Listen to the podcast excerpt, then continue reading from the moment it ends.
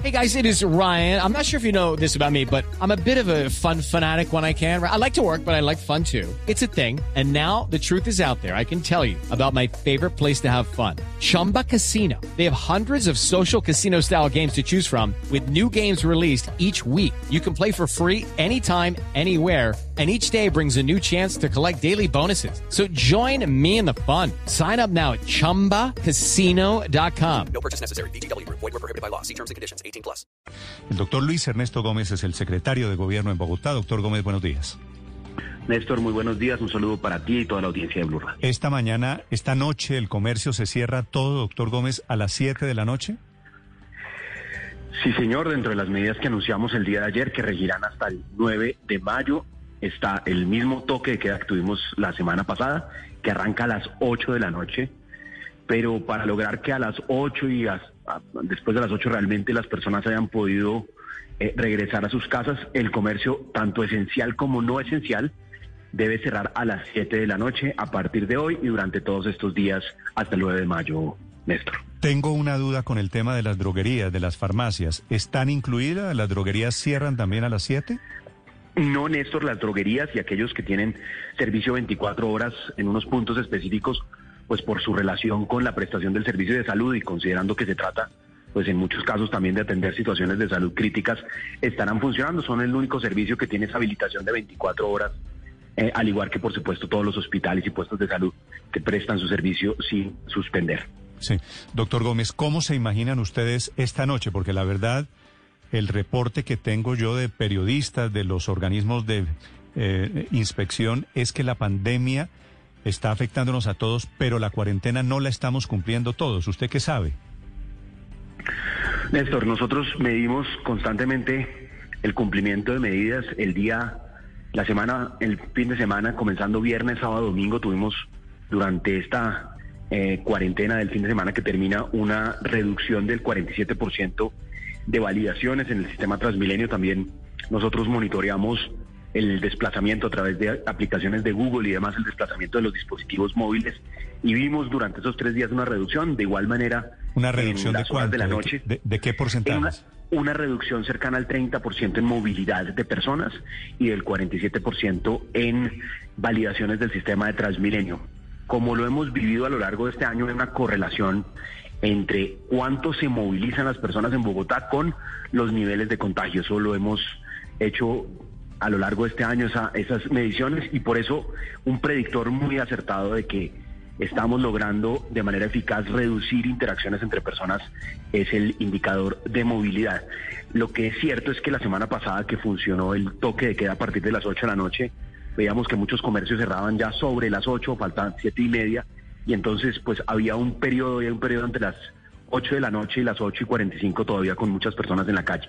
Por esta razón decidimos con el gobierno nacional adelantar el cierre a las 7 de la noche, obligatorio de comercios esenciales y no esenciales, para permitir que las personas eh, puedan estar en su casa a partir de las 8 y le pedimos, le rogamos también a aquellos empresarios que por su servicio, que por la naturaleza de su actividad puedan privilegiar el teletrabajo permitir que sus trabajadores salgan antes, no esperar hasta las 7, sino desde las 5 de la tarde que puedan empezar a hacer un retorno seguro. Se los agradecemos enormemente para lograr que los flujos de Transmilenio pues no vayan a tener aforos eh, excesivamente altos. Doctor Gómez, reducción en el indicador de movilidad de 30% quiere decir el 70% de los bogotanos está saliendo?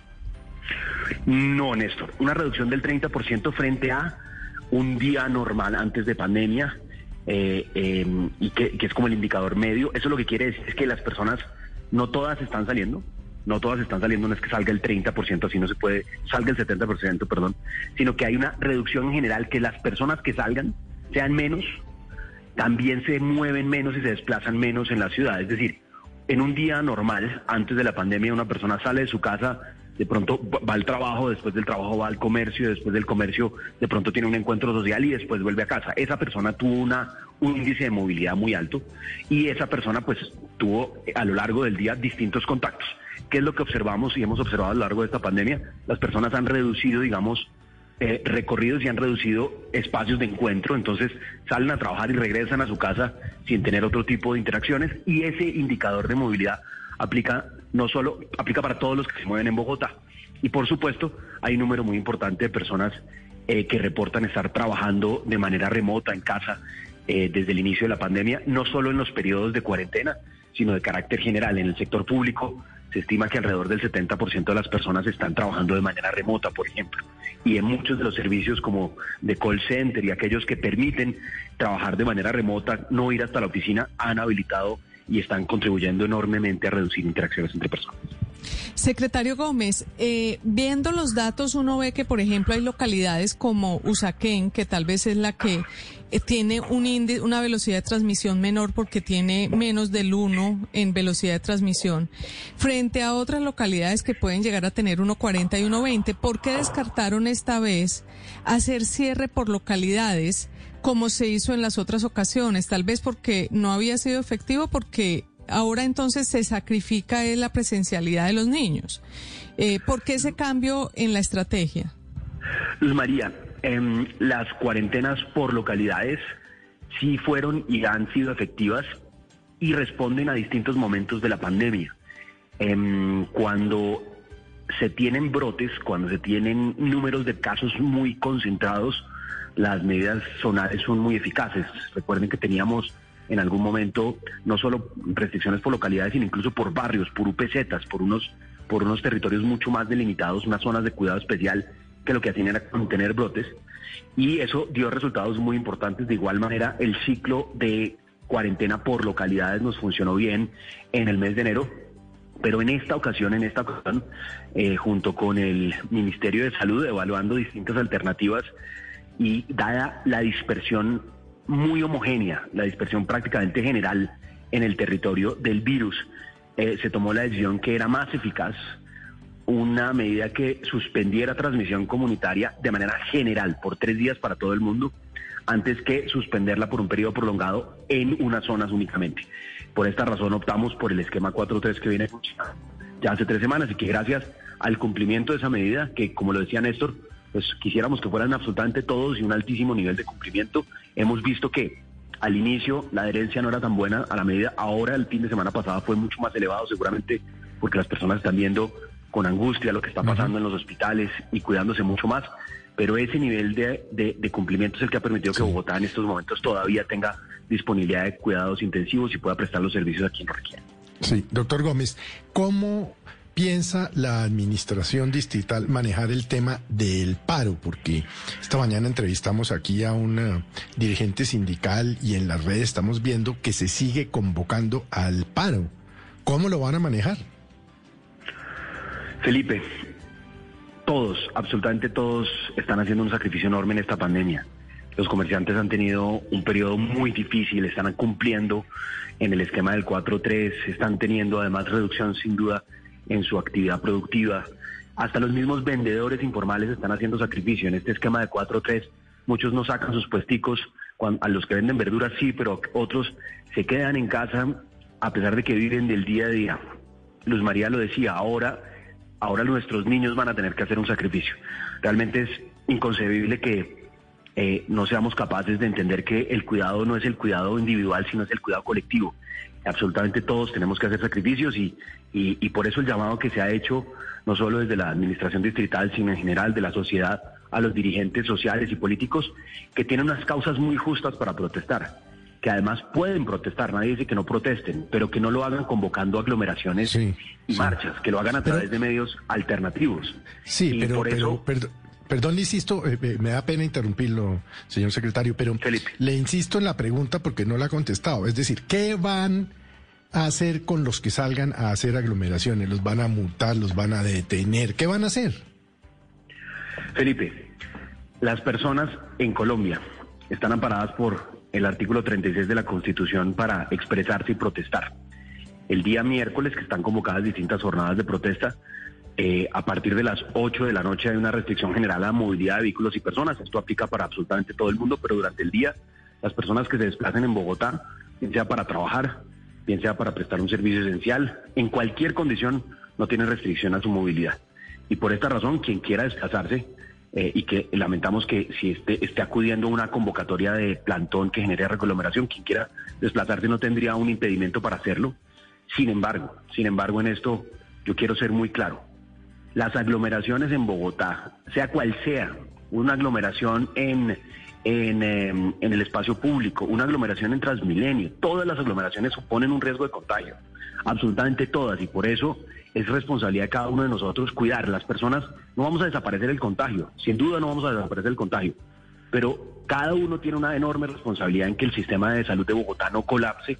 En estos momentos tenemos ocupación, eh, Felipe, del 91%. Eh, hay departamentos en Colombia donde ya se, se termina un test ético donde si el médico considera que alguien tiene más posibilidades de sobrevivir que otro, le asignan a ese la UCI y al otro se la niegan. Y Dios no quiera que alguien eh, que esté hoy de manera irresponsable promoviendo aglomeraciones, pues termine o contagiado él o contagiando un ser querido de esa persona sea la que no tenga una UCI, o peor aún, por esa irresponsabilidad le prive de la posibilidad de tener acceso al servicio de salud a otra persona. Secretario, una última pregunta sobre el fútbol, que pareciera en algunos escenarios que tiene corona en medio de tanta tragedia. Esta semana habrá fútbol profesional en Bogotá, hablo de Copa Libertadores, hablo de fútbol colombiano, hay, hay, hay muchos encuentros.